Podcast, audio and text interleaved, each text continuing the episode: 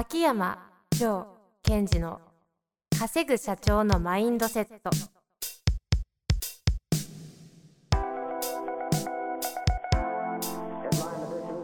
なぜ一流の経営者たちはぶつかる壁を次々と越えられるのか。そこに隠されたマインドの正体。ポッドキャスト「稼ぐ社長のマインドセット」は上場企業から中小企業まで。エグゼクティブコーチングトレーナーとして人材開発を行ってきた秋山城賢治が経営や人生で役立つマインドの本質について分かりやすく解説しますこんにちは、遠藤和樹です。秋山城賢治の稼ぐ社長のマインドセット。秋山先生、よろしくお願いいたします。よろしくお願いします。もうこれ、雰囲気違くないですか？気合入ってるからか。き気合入ってる。入ってるのかな？気合入ってる。え待ってて、気合、気合です。今日ですね、あの、感気合の話しなくていいの？あ、全然、あ、わ、振ってくださったのに流しました、今。そうだ。2回にわたって、うん気合の話しなきゃいけないですねって言って、我々は学びさせて。本当だ。そうですよ。2020年のテーマ、気合って言ってましたね。言ってます。で、それだけ聞いてるんです。実は私も、うん。それだけ聞いてるんですが、中身知らないんですよね。ね。何なんですか？気合っていうのは、今年テーマにしたのは、考えないで前に進むっていう意味なんです。気合っていうのは。バカになるってことですか？バカになる。えっと、ウェイみたいそれ気合なんだ。な。あ、そうか。気合ではないんだ。軽いだけですね。要するに何か自分がやりづらいなとか動きづらいなという時に、えっと、普通は、まあ、私の場合は、まあ、マインドを扱う場合は内観してそこに何があるんだとかあとは、えっと、それのアウトカムがあってやってから前に進むっていうのは基本にしています。はいはいはい。がしかしやっぱり、えっと、これだけいろんなことが変化していくとより早く前に進みたいので、ええまたいろんな困難があるからディープに物事を本当に深くインナーダイビング向き合わなくちゃいけないので小さいことは気合って一言であのそれをトリガートリガーってわかるかな？フックにして前に進めていくと。だからもう気合って言葉をつ入れるだけである state が発動されてどんどんいくっていうことのためにやってるんです。それは outcome がちゃんと設定されてるから、気合でいけるんですかね？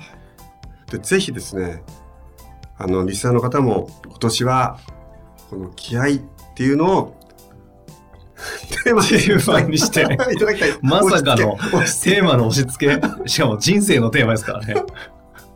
すごいな。2020年みんな一緒に気合で生きようそと。うそうそれでも逆に気合入っていいっすね。いややりましょうあよーそれいいっすね。なんかアカデミアとかね、場があって、あの、ね、クライアントさんとかのうん、時に、なんか秋山先生気合入ってなくないですか？みたいな。そうそうああれあれあまずかったよし気合だとかね楽ですね。細かい話なくて。そこに気合はあるのかああ、確かに。今ちょっとかっこいい風で言ってみたけど、あんまり伝わりはしなかったですけど、でもいいっすね、気合。じゃあ、気合入れていきましょう。はいそういうことなんですか？ちょっと気合ってものが分かんなくなってきたんですけど。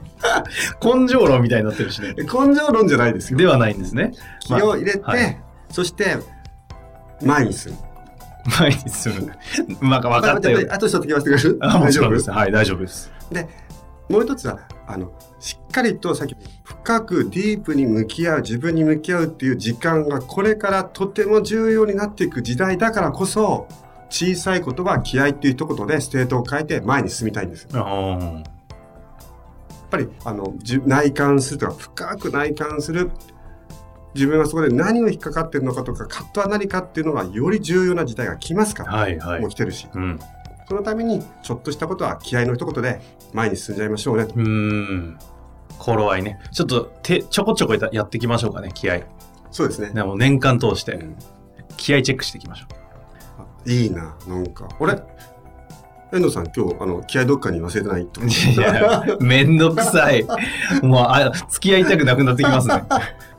さあさあさあ、気合入れて。はい、そういうことです。はい。感想来てます。はい。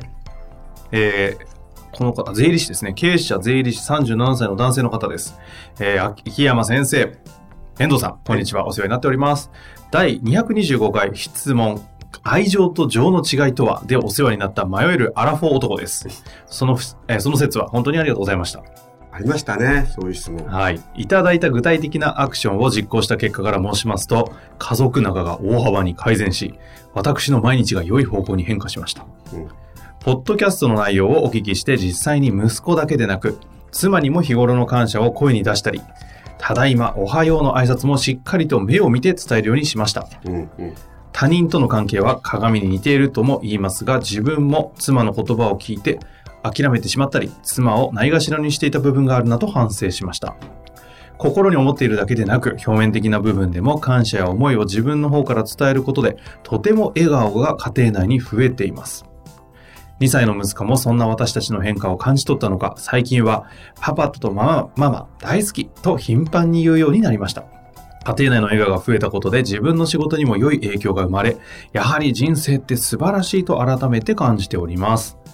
単なる事後報告になってしまって恐縮ですが、来年はインナーダイビングアカデミアでも、超先生たちに直接お礼が述べられたらと思っています。本当にありがとうございました。これからも楽しみに毎週拝聴させていただきます。なんかいいい質問いっぱい、感想ですね、来てますね。あのこの方が素晴らしいですよね。そうですよね。あの家族に対してそういうことを自分が思ったことを実際実践するって難しいじゃないですか。うん。難しい。それをあのなんてまあ、恐れずになのかビビりなのか分かりませんがやってる。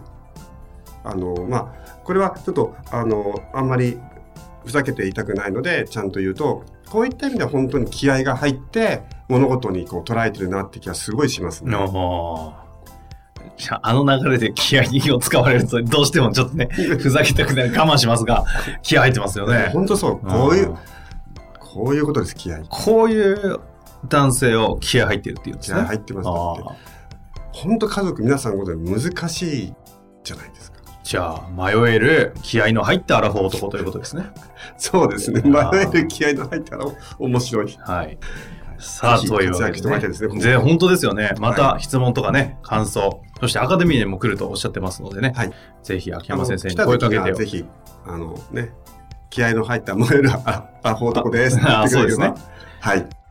ぜひ声かけてみてください。さあ、行きましょう。質問です。はい。今回の質問は男性です。はい。いきます。えーお世話になります。現在会社で新規事業プロジェクトを立ち上げ活動中です。プロジェクトメンバーは26名いますが、全員兼務で通常業務をやりながら新規事業プロジェクトに関わっています。自分が事務局兼メンバーで進めておりますが、通常業務が忙忙しくなるにつれ、プロジェクトに関わってくれるメンバーが減っていき、最近はメールの返信もない状態です。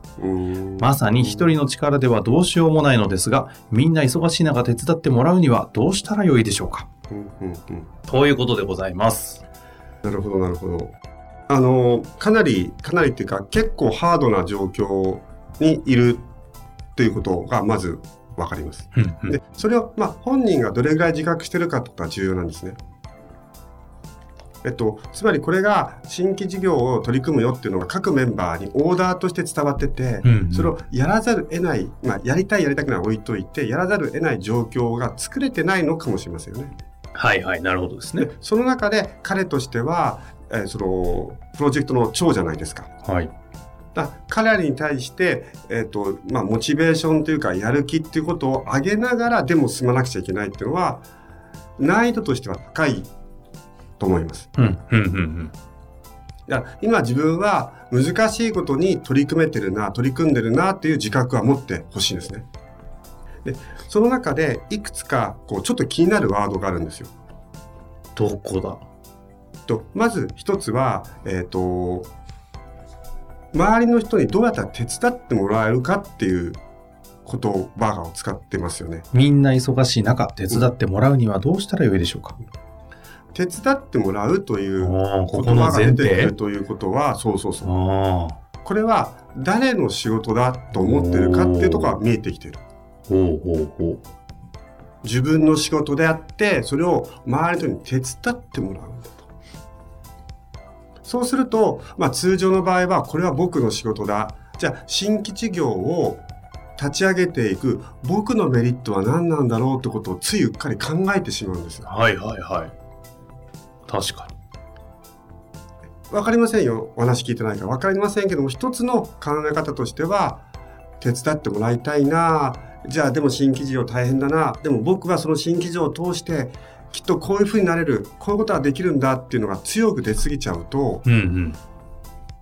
周りの人から見るとですよ、あなたのその、やりたいことをするために、どうして俺らは手伝わなくちゃいけないのっていうのが、もしかすると無意識で伝わってしまう場合があるんです。はあ。考察、深。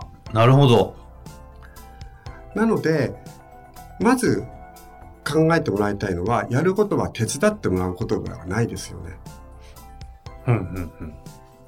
どうやってみんなを巻き込めるかっていう言葉にしてほしいんですよ。これ、ほんとちょっとした言葉の違いですけども、言葉っていうのは自分の神経系統に働きかけをしてしまうので、どうやったらみんな巻き込めるかなってことの言葉遣いをまずしてほしい。これ、でもその前提で言うと、うん。自分の仕事だから手伝ってねって使っちゃっているのを、うん。巻き込むに変えた時に、まあ、前提もいい意味で無意識にね、変わっていくとしたら、このな前提何に切り替わるべきなんですっけ？素晴らしい。素晴らしい。そその次に巻き込むときには、この新規事業をやる会社としてのアウトカムはどこかっていうことなんです。僕のアウトカムはあるとしても、それは一旦、一旦置いといてですよ。まずは、この質問者の方が、この新規プロジェクトをやる会社のアウトカムはどこなんだってことをどれだけ自分に染み込ませるか、はいはいはいはい。で、その会社が求めてるアウトカムに対してみんなを巻き込むんです。うん僕に巻き込ませることじゃないんですよ。はあはあはあはでね、もし手伝ってね作戦が機能する場合もあるんです。それは、そのあるリーダーの方がもうのっけからみんなのことを魅了できてると。みんなあなたのことが大好き。すげえって。その時に、いや俺どうしても新規プロジェクトを成功させたいんだ。みんな手伝ってくれ。おーってやり方もある。でも、そういう状況じゃない場合は、みんなをどこに巻き込ませるかっていうと新規プロジェクトのアウトカムにみんなを巻き込ませるっていう感覚になるだけでそのメンバーに対する働きかけのトーンが必ず変わってくる。しかもこれ全員兼務ってことは、うんもうすでにチームじゃないですしね。うん結構、結構大きな会社そうですよね。ですからそのねもう一度その2つですね自分がこのプロジェクトにコミットしてやるアウトカムは見といた方がいい同時にそれ以上に今は会社がこれをやるアウトカムっていうのを自分の中で落とし込むで納得いかないとか腹落ちしないだったらば上の人にもう一回腹落ちをさせてもらうように手伝ってもらってほしいんですよはあはあはあ。なるほど。でそうするとみんなをこれはこういう意味こういう価値があってやっていくのでぜひみんなでやろうぜっていうのを発信するうん。でそこで少し相手の状態があ大変だけど手伝っても手伝ってかやってもいいけども大変なんだよなっていう状態になったらえちょっとところでさみんな兼務で大変じゃん？これどういうふうに進めてったら兼務しながらこれを成功できるのかちょっと一緒に考えようぜっていう次の段階に行ける。うん。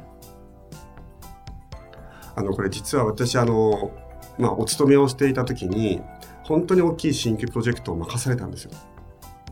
で周りの方は自分よりあの上の方も一緒なんですねメンバーが。あの他のセクションの役職が上の人がいっぱいいるんですよ。はいはい。なるほど。ありありがちですよね。横串のプロジェクトは。で最初あの「わあこれ俺やるんですか?」って聞いたら私の、まあ、上司の人が「大丈夫」と「これはあのオーダーだからみんなにも言ってあるからみんなあの君に指示に従うはずだ」ってわけよ。あそうですねって安心して言ったらもう上にはそのメンバーの偉い方は上には分かりましたって言っといてなんで俺はこんなことこんなことやらなくちゃいけないのってもう総攻撃です。ほうほうほうほう。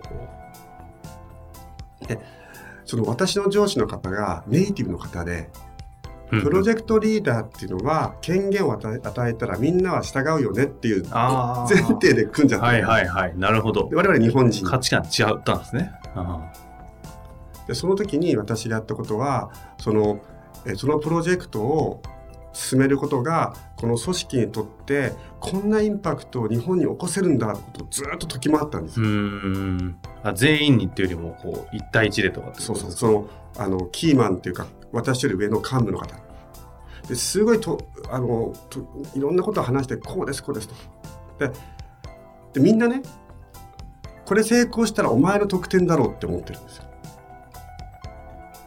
だから私の得点になんで俺らは兼務してんのに手伝わなくちゃいけないんだっていうふうに思われてたんですはいはい、なるほど。